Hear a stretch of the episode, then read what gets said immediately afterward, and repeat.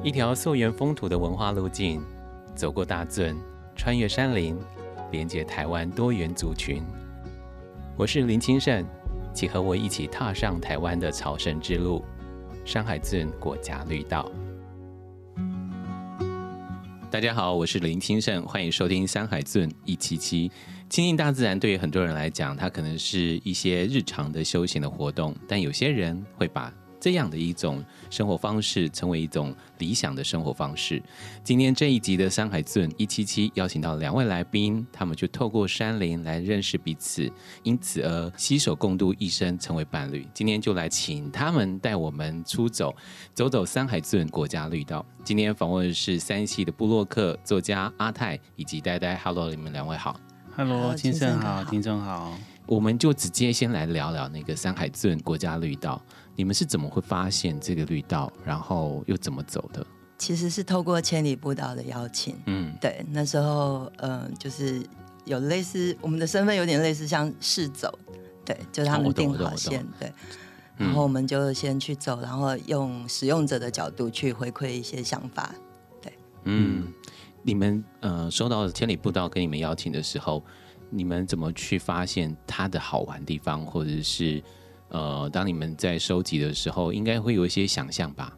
那个想象应该不会是你们其他走到的古道或是步道的样子，会吗？最初的印象是它是多元载具，那光是多元载具这件事情就就是让心安了一半，因为有时候你会嗯免不了要踢很多的公路。那如果多元载具的话，你可能可以选择单车的方式，嗯，甚至是那个蓝便车，就是蓝宝基尼，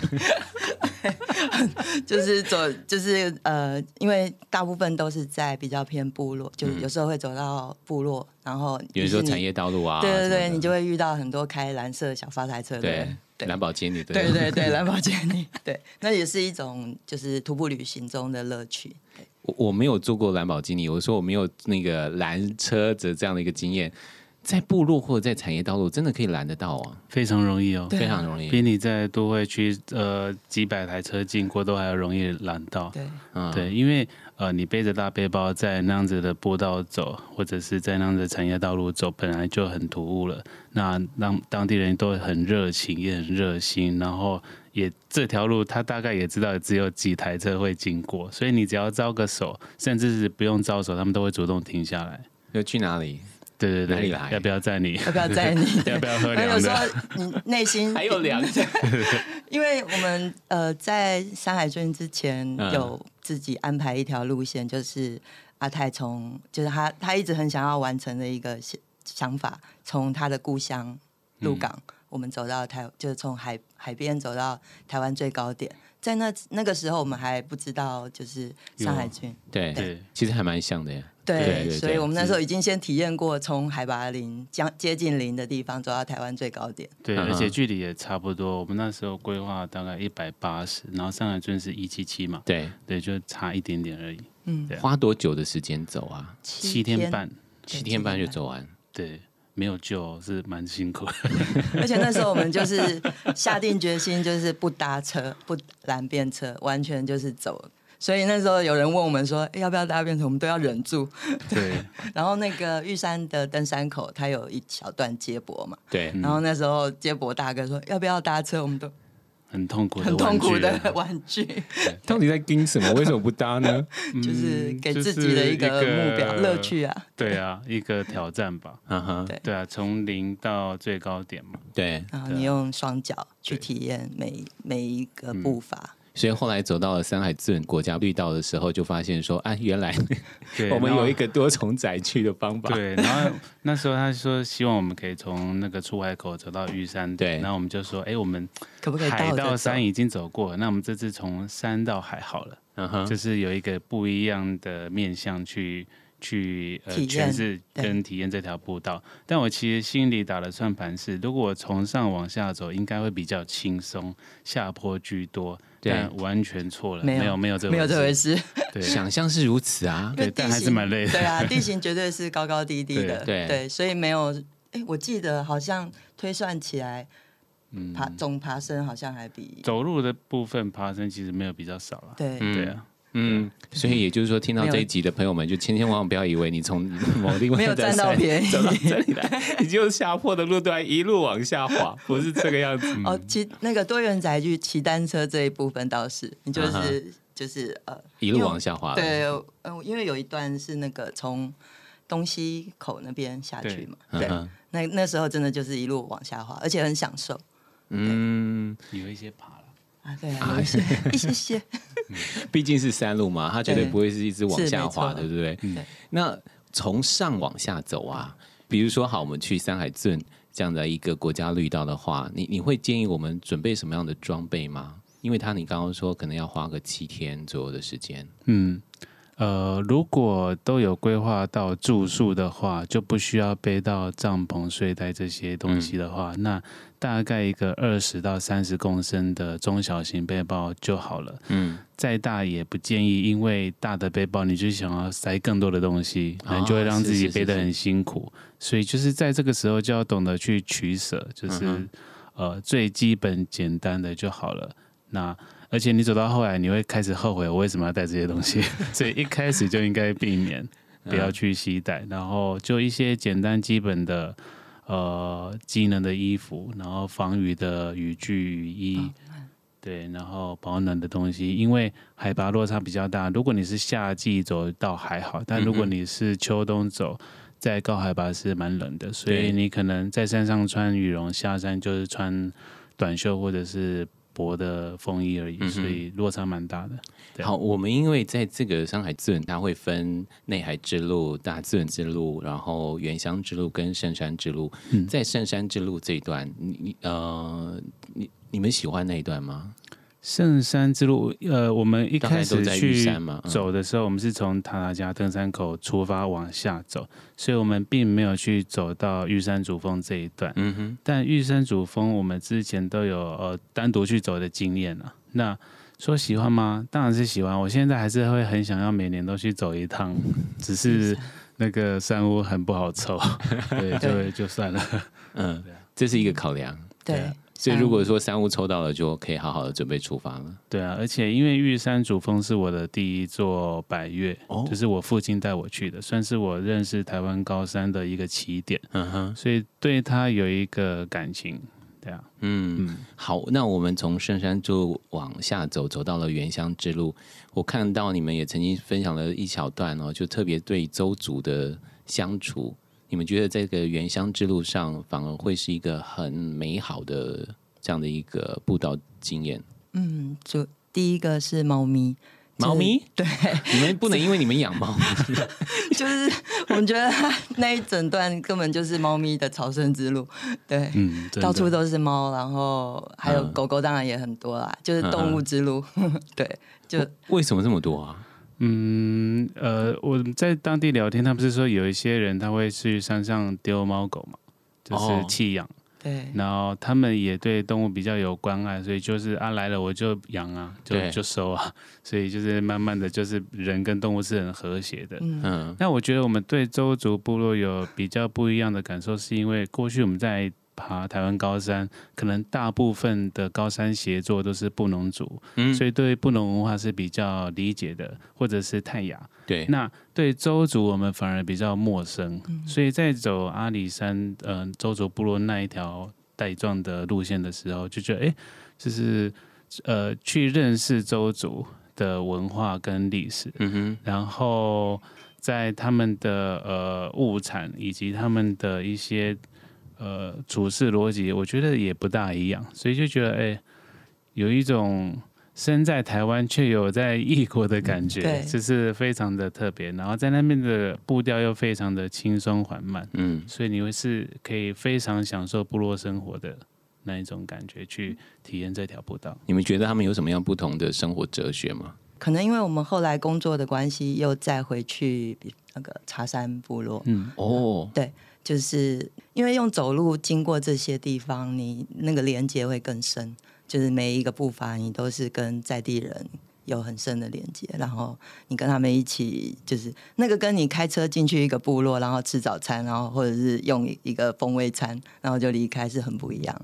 你是跟着他们，就是有一点进入他们生活的节奏的感觉，对啊，然后而且因为走路的关系，你速度的差差异性比较没那么大，所以你很自然而然的走进部落，然后跟他们一起用餐聊天，嗯。然后晚上散步，然后隔天就有了一点点的就是聊天啊、认识的基础，然后再离开，就你不会觉得自己是匆匆走过的过客，然后后来在过去工作的关系待了将近一周吧，然后又去了两两三趟，感觉上你是去拜访朋友了，就是他们是你的朋友，哦。那那朋友里面有狗狗、有猫猫、有人类，就是、嗯就是你是跟那个地方做朋友，嗯啊，我觉得印象最深刻是我们呃去走上海镇的时候，经过茶山部落，嗯。然后那时候我在早餐店吃早餐的时候，遇到一只虎斑猫，就胖胖的很可爱，然后就把它抱起来。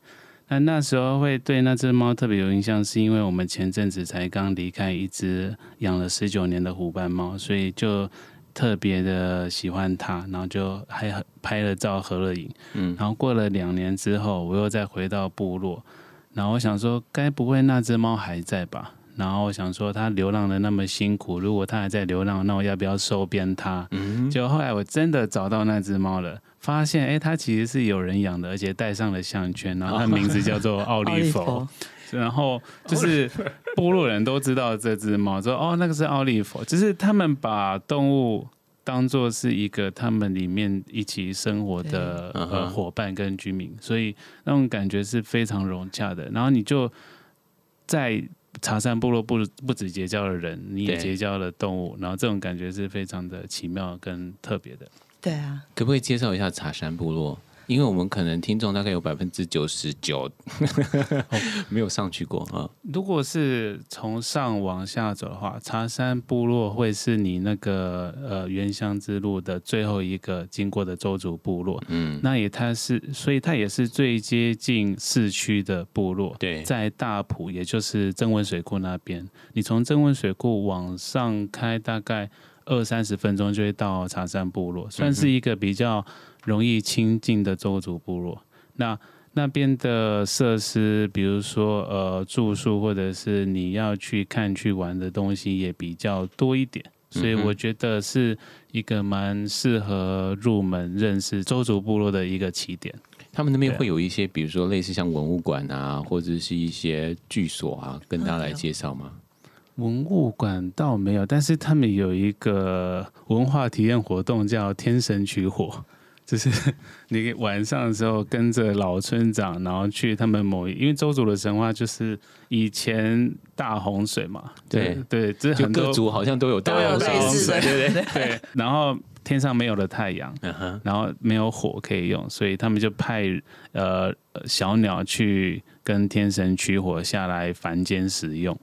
这个很多部落其实对都有对对，比较类似小鸟的，有哎，欧美族也有哎，对对对，只是鸟是哪一种鸟不一样，不同的鸟而已。对对。对，然后他们就要那个去呃重现那一个情景，所以就你就拿着火把去某一个地方，然后跟天神取火。对，对，那乍听你会觉得说啊好观光哦，可是你实际上去参加的时候，你会觉得很有趣。嗯，他们就会分享他们的神话传说，对不对？对。对，嗯，然后也有猎人体验啊，你可以跟着猎人去上面，他不会教你打猎，可他会教你怎么去搭猎寮、做弓箭，然后嗯。做那？个猎人餐这样子。嗯，陷阱倒不会，我觉得这个有点难。但我很想要分享的就是李家部落，另外一个蓝色部落，嗯。对，对，就是我一直很印印象很深刻，就是呃，因为现代化的关系，就是用电啊那些其实很方对便。可是他们可能因为因为他们对连外的道路就只有一条，就是你只能开那条路进去。对所以当风灾或者是任何啊天然灾害那路段的时候，他们等于就被关在里面。那有一他们好像有一个风灾，嗯，大概对外断了大概一两个月的时间。嗯可是，在那个时候，他们我我觉得很有趣的就是失去了电力，可是他们却因此而学习，就是看天上的星星。嗯，就我一直反复的去想 回忆这件事情，我都觉得很美。就是你失去了光，你反而认识天上的星星。就是嗯这件事情，我一直印象很深刻。对啊，那时候去住的民宿的那个主人，呃，他就说那一段是他觉得最难忘的。我说难忘是因为呃日子过得比较不方便跟辛苦嘛。嗯他说没有，是因为呃他回归到很原始、很纯粹的那一种生活，嗯是让他很难忘的。我觉得这大概跟我们呃以前经历，比如说九二一，虽然它是一个很痛苦的记忆，可是我一直都记得我们一家子人在没有水、没有电的状态下，然后一起聊天或生活的那一种情景。度过那段时光。对度过的那一种感觉，我觉得是很呃患难中之中一个很珍贵的一个记忆、啊。所以当生活被限缩的时候，我们才可能更看到一些我们值得珍惜的事情，或者是我们已经遗忘的生活方式对，这有点像很多人可能很喜欢登山或露营。啊。嗯对，啊，当当然现在很多豪华露营的那个、嗯那个 那个比较不算，就是在更纯粹自然一点的嗯方式、对认识在户外生活的方式。对，嗯就是生活条件比较简单的话，你的需求会简单，那你就可以知道说，其实你这样就能过生活的话，那那个简单的面貌摊在你面前，你就会知道日子怎么过就就可以很快乐了，嗯你就不会再去追求一些可能就是很表面或者是很很虚荣的东西。嗯，但回到物质生活，我还是也是很快乐。对了对了，我不否认物质跟。精神，它从来不会是会有一个个矛盾。平衡点。就是你在什么样的环境，你就尽情的享受当下快乐，嗯你会觉得很开心，但没有也 OK 啦，自。在就好。所以你们就会留一些时间呢、比如说我们今天跟大家介绍的山海镇的这个国家绿道，就是留这个时间好好去走，它就是属于非物质的生活的这样的一个模式。但我觉得它对我来讲很迷人的地方是，呃，就你要你喜欢自然的，你可以在山海郡里面看到自然那个部分。那你喜欢文化，你喜欢历史，你喜欢人文，你也可以在这条路上得到你想要的，对啊。那甚至是你出乎意料。你没有想到的，你可能以为你比较没有兴趣的，那也许你可以在徒步这一条路的时候去发掘。这是我觉得就是在这里徒步额外的乐趣。嗯，对，我觉得像千里步道他们在规划这个国家绿道这个计划的时候，其实嗯。他有去设想到，呃，去设计一条有别于台湾登百越高山的这一种的路线，呃，像。可能有在登山或者是有在爬百越的呃朋友都有这样的经验，就是你上了高山，你面对的是大自然，是森林，是岩石，是沙尘，就是一些、呃很原始的物质的东西。那你看得到的就是风景，那你路上可能不大会遇到人，就算遇到，可能是你同行的伙伴或是擦身而过的人。嗯，你跟对话的对象其实是自己。那国家绿道或者是这种长距离步道，它特别的地方是在于，它不是那一种很挑战的路线，它是走入乡里、走入部落、走入你的生活。所以你在路上，你对话的对象不只是自己，也有跟在地的人。那我觉得这是一个走长距离步道或者是国家绿道一个最棒的经历，因为你只有透过跟人的对话，你才能够理解当地的历史文化。嗯，那你跟这个地方才会有连结。所以你即使只是走过去五分钟、十分钟，或停下来在某一个杂货店喝个饮料而已，你都会对那个地方有感情。那我觉得这是一个最让我觉得走国家绿道最珍贵的地方啊。嗯，这个跟你们过去走过的 PCT，就是它比较算是朝圣之路的这样的一种方式，它会有了不同的时间的安排，或者是对于内心自我认识的那种冲击跟这样的一个回馈有差别吧？嗯我觉得那个如果跟 PCT 比的话，那个时间嗯哦，那时间很长，我都觉得你们能够走，我都觉得好厉害哦。PCT 比较像是综合两种。因为它有很困难的高山路线，然后也有稍微平静一人的，但大部分都是没有人的。只是说你在进城补给的时候会遇到当地的居民，然后会有一些互动。对我觉得跟国家绿道还是不一样，所以我觉得台湾的国家绿道是非常有在地特色的。嗯哼，这是其他地方可能也比较少见的一种步道文化，所以我觉得是可以去推广给，比如说来台湾旅游的朋友，或者是嗯住在台湾很久，然后却还没有去体验过这种的人，都可以去体验一下的。相信对于国外的观光客来讲，应该是也很有魅力的吧？你看，从低海拔到到高海拔，那中间的原住民部落的生活样貌，它其实是两种完全不同的生活的样子，连人都长得不一样。是啊，是啊，嗯。对啊，嗯。没错。我印象深刻，类似的感觉有一点是我们去泰国清迈哦，践行的时候，那那个原始部落又更原始，就是还住在那个高脚的，那个高粱的房子，对，然后他们的冰箱是没有通电的，就是就是 拿出来还是到温的。部，落，然后说有汽水可以喝，结果是冰。温的汽水。当我们要走国家绿道的时候，走到原乡之路的时候，冰箱真的都是冰都是的，有电，很冰很冰，大家不用担心。花生牛奶很好吃，对对花生牛奶，对，就我以为喝的是比如说秘鲁啊、啤酒啊什么。那地方的杂货店，你一定会想，他他就是卖，可能就是八宝粥，，对，然后罐装的那对。种花生牛奶，就是哎，那很棒哎，那超很需要棒哎，对，就是糖分啊，糖分啊，然后饱足感啊对都满足，对不对？还有那个冰冰凉凉的感觉，还有跟那个杂货店老板寒暄的那种感觉。哦，，对我觉得那超棒，那跟便利商店城市里头便利商店真的有差别，对不对？嗯，差蛮多的差的，蛮多的，嗯对啊，我自己即使到花莲的部落啊，他其实在马路旁啊，我看到干妈点嘛，我还忍不住去支持他一下。对啊，现在我们走进都市便利商店，就是抱手机后三码，对，对，就是拿包裹、啊，对是不是会员买个咖啡啊？要不要越来越方便要不。要什么？但你们会不会有一天变成部落的会员啊？就是比如说像茶山部落啊，他们就是反正每一年就会去一次啊，这样子。最近他们又在那个凉亭节，我就哦这什么？茶山部落凉亭节，就是呃，在几年之前，他们为了发展部落观光，然后他们就想一个就是有跟周族文化有关系的，然后那个凉亭在周族的文化里面叫呼府，呼府，呼府，哼。哼，然后就是家家户户都有一座凉亭可以休息，然后让大家进去参观，所以他们凉亭节就是。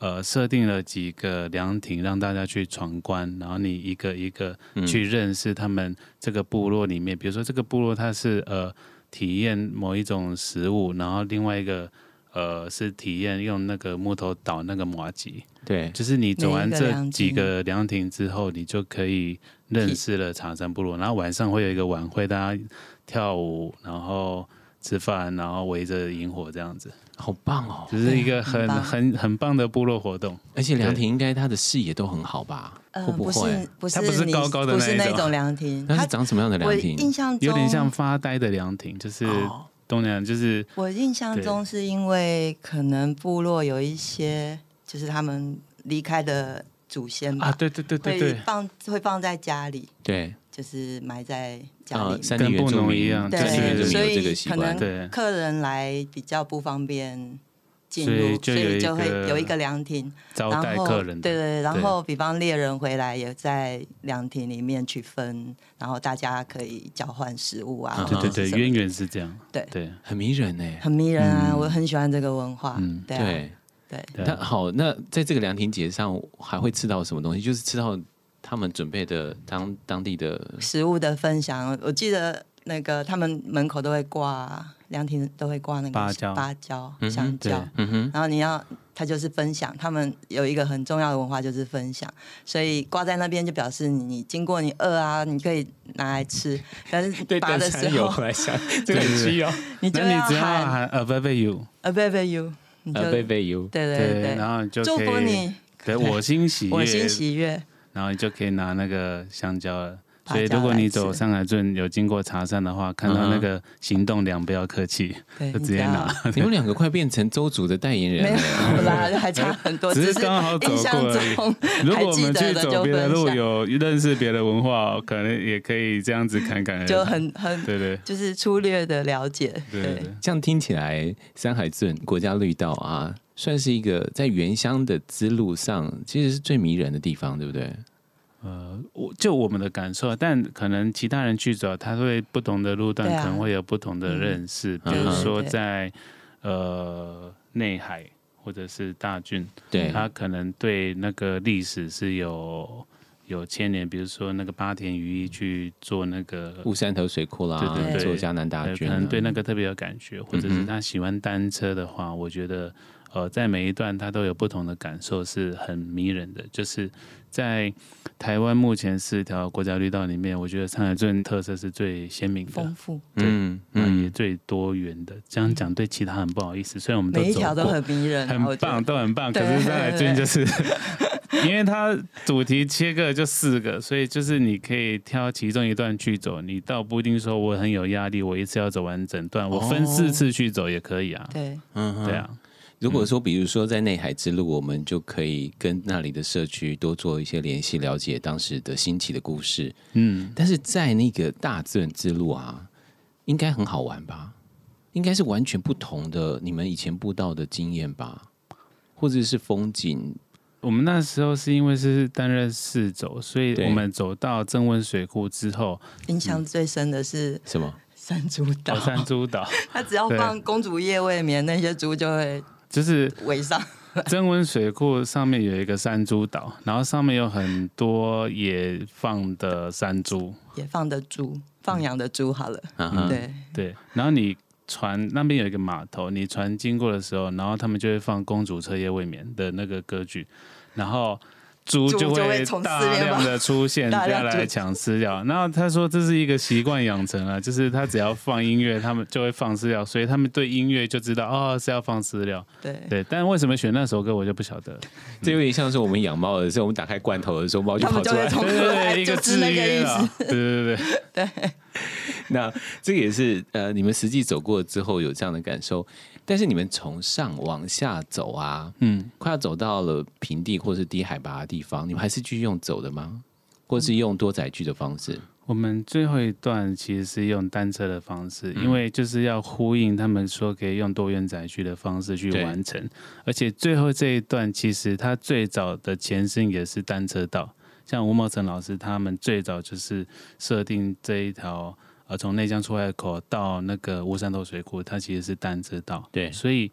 呃，当它变成可以走也可以骑的时候，我们想说，那我们就呼应这个渊源，就用单车的方式去完成这最后一段。嗯，骑单车的感受如何？哦，很舒服。舒服。对嗯因为你前几天都用走的，然后走在很硬的柏油路上，觉得很痛苦。哎，这样听起来我也要用从 上往下走，我先苦后甘，应该比较好吧？对啊，那个骑上单车有长翅膀的感觉。如果哦，对，这样说起来，由上往下走，在蛮就是你可以享受到这一段下坡了。对啊对啊，我觉得觉得说前面的里程数花了那么多天，然后骑单车，哎，怎么一下就可以到？嗯，对，谈谈吴茂成老师好不好？因为你们也跟他交谈，然后你们作为一个，我我觉得作为一个报道者，或类似像这样的一个角色、介绍者角色，呃，我我相信那个感受会是不同的。就对于我们做游客的，听他讲，跟你们很好奇这个地方，又是喜欢走步道，又喜欢登山的朋友们，然后看到社区从一种零的方式，然后开始做倡议的方式，然后做到现在这样的一个国家绿道，应该也有一些很深刻的感受吧？嗯，其实是非常非常感动的，就是、呃，光是听他讲话讲呃一小段，你就可以从这个人散发的那个活力跟热情，感受到他对那个路线跟那一块土地的爱嗯哼，有多深，那你就会被很容易被他打动。那我印象很深刻，他说过一句话，就是走路就是写作。你是用走路的方式把这块地图摊开来，嗯然后一笔一画的把它写进你的骨子里。那我觉得这个就是徒步文化一个精髓或者是迷人之处了。嗯嗯我觉得它有一点映照出我们这几年的旅程。嗯哼，对啊，就是我们用双脚去走路，不管是在台湾或者是海外，对，就是透过双脚去认识每一个不同文化或者是不同的风景。我觉得那句话就足以代表一切。你们两个什么时候开始走登山走步道的啊、呃，在认识呆呆之前，我就有在爬山，但就是仅限于就是从登山口走到山顶，然后就回家了。对。这我以前认知的爬山或者是户外登山就是这样子。对，那在我们结婚后，我们一起去走了 PCT 一个四千多公里的步道之后，才理解哦，长距离徒步是什么，然后以及知道践行跟登山的差异之后，我们发觉我们是比较喜欢走路的人，喜欢践行，喜欢践行，那、或者说只是喜欢走路，那只是说你走在山径上，走在山上是比较舒服的。嗯哼，对，所以如果走在市区的街道上或乡镇的马路上，你也可以走得很舒服。只是说走在山径上，你还有其他的植物或自然的生态可以看。对，对啊，所以我们后来就比较把自己归纳成喜欢走路，而不是说喜欢爬山。嗯对啊就是有一个分水岭，就这样分开来。嗯对啊，所以你们就开始走许多的步道跟古道，嗯嗯，对，嗯就以践行步道为主。对，然后也是想要应呃去理解为什么我们喜欢。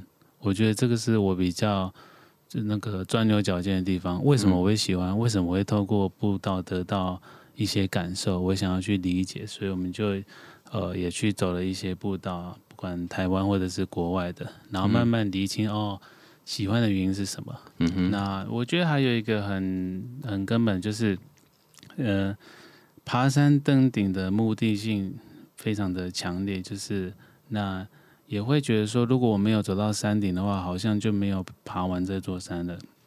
但如果你是徒步的话，它是一个平面的，它不是一个垂直的，就是而且。呃，如果是徒步的话，你从哪一个点开始，或从哪一个点结束都是 OK 的。它不像登山，你的起点就是在这里，终点就是在山顶。所以终点等于起点，类似像这样的一对，它个，对啊，你可以从那里开始，从那里结束，这是一个非常自由的、非常个人的。那你也可以透过走路这样子去解放那一个思维。嗯对啊，就是我觉得走路对我来说，如果要讲最根本、最基本，我爱上它的原因就是自由吧。嗯嗯，因为我觉得我跟呆呆算是嗯比较偏乐在其中的，因为我们都不是喜欢追求挑战跟追求极限的人，嗯哼，就是比较啊这样就可以了，这样我就很快乐的那一种个性，所以就比较容易得到快乐啦。那我觉得这样就会很容易知足，就比较容易走得远。嗯，所以你们并不是那种收集山头啦，或者是网红，为了要到某个景点，然后拍张照，然后跟大家分享。不嗯会，我不们好多会东西、照片什么的，我常常跟呆呆说，这种照片我上网看就好了，我不一定要拍到。对，然后或者是，就是我觉得也牵涉到我们对摄影的喜好嗯哼，的，或者是观看的观点是蛮接近的。像比如说有一些很漂亮的风景，然后我们去拍了，然后有有人称赞我们的照片很漂亮，很会拍，我就说那、不是我很会拍，是那风景很漂亮，我只是站在那里按的快门。就是有一点类似你去拍也用一样的机器也 OK，也是、嗯你也会拍到一样的东西。嗯有点类似很多观光景点，它地上都会有一个相相机的符号，你站在这里，你就可以拍到 你在网络上面搜寻的画面那。我何必站在那边啊再重复做一样的事情？我就上网看就好了、对所以我就可以比较去体验过程中其他的风景，我就不一定要拘泥于说我一定要去拍到那样子的东西。我觉得这个思维就会影响到我们在走路的契合度了。嗯，嗯，对，有时候迎面而来的每一个风景，都比你走到某一个定点的风景来的美，你们两个会走太慢啊，哦，有点慢，有点慢。对 对。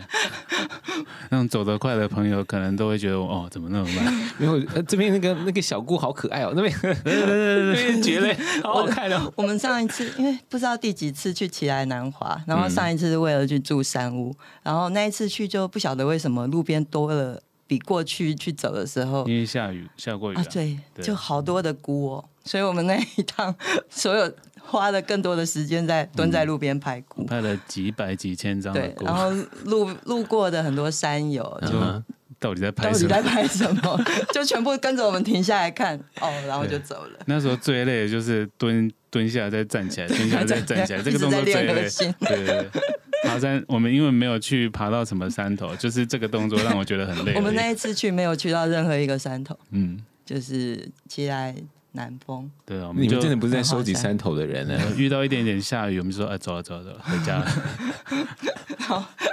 我觉得很棒哎，就是、呃，人生的目的其实都有这么多，可是当我们走步道或者是走绿道，我们并不是要去一定要到达哪里，而是那个中间那个过程。对啊，嗯其实两个人的相处也是如此，就是中间那个过程才是真正要去珍惜的事情。对，嗯，没错。好，那今天跟大家介绍像是这次的上海镇的国家绿道，还有什么你觉得很想要跟大家来推荐，特别要请大家可以去的时候可以多做准备的吗？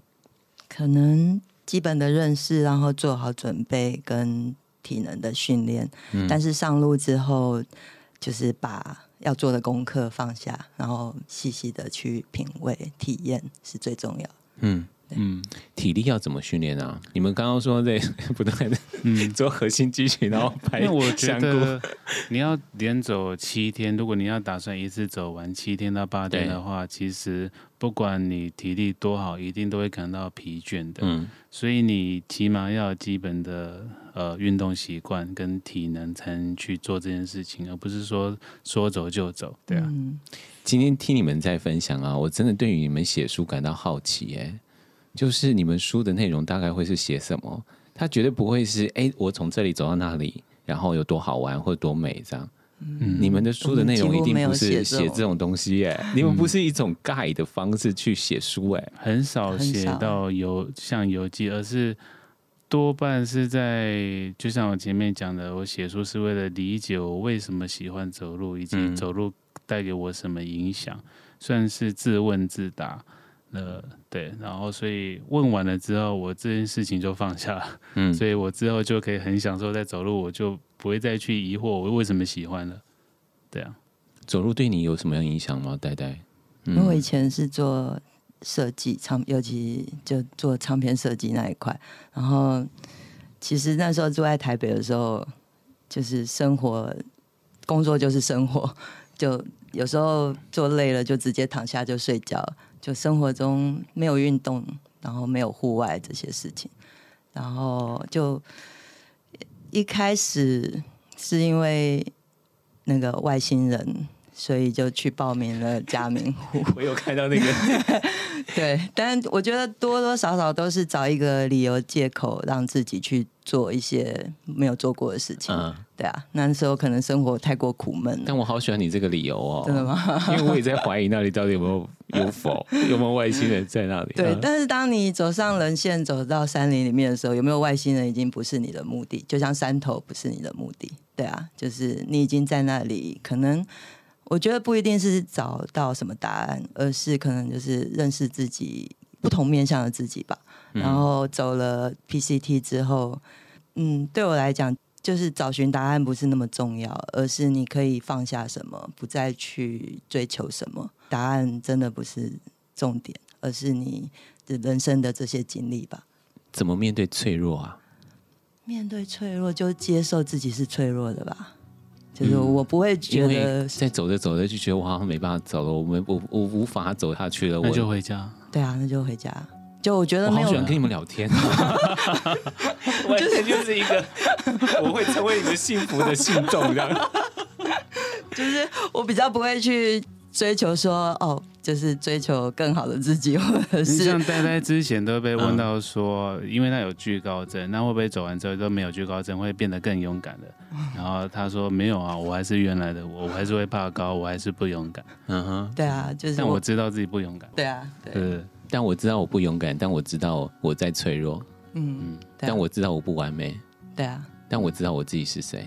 没错，这是三林给你们的对，体验。就你不一定要让自己跟别人一样，嗯，一样勇敢，一样的什么，我就是比别人不勇敢一点，那这就是我。嗯啊，今天非常谢谢三星部落客的作家阿泰跟呆呆今天接受访问，然后也非常谢谢大家的收听《山海圳一七七》。呃，希望如果大家如果对今天的访问有兴趣，想要更了解相关的资讯的话，欢迎上网搜寻三海圳国家绿道。我们的节目的描述中也会有相关的连接可以来做参考。当然，更重要的事情是，如果你喜欢这个节目，别忘了要按下订阅、评分五颗星，分享给你所有的朋友们。再次谢谢大家的收听，也要谢谢两位接受访问，谢谢你们，谢谢金生，谢谢。好，拜拜。